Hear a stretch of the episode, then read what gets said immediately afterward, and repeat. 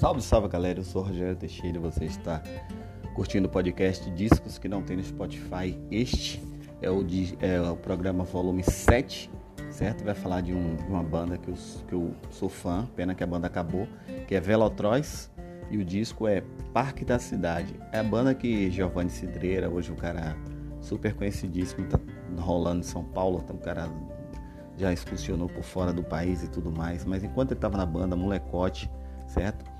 Ele fez um showzaço que para mim foi inesquecível. Foi quando eu me apaixonei pela banda, que foi para Salvador assistir o show do Maglore com Teatro Mágico. Um desafio de bandas, um, um projeto fantástico em Salvador em 2011. E aí eu vi ao vivo assim e foi loucura.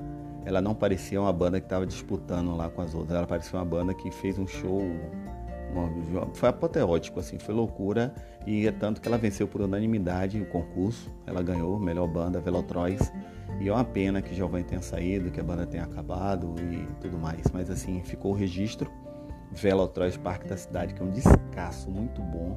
Esse disco é de 2009, mas não tem no Spotify. Tem a carreira de Giovanni e é, fora da banda, né? Quando ele saiu da banda, que ele criou alguns discos e tudo mais. E algumas músicas, mas é uma pena que não tem esse disco. Procure que vale muito a pena. Velotroz, Parque da Cidade.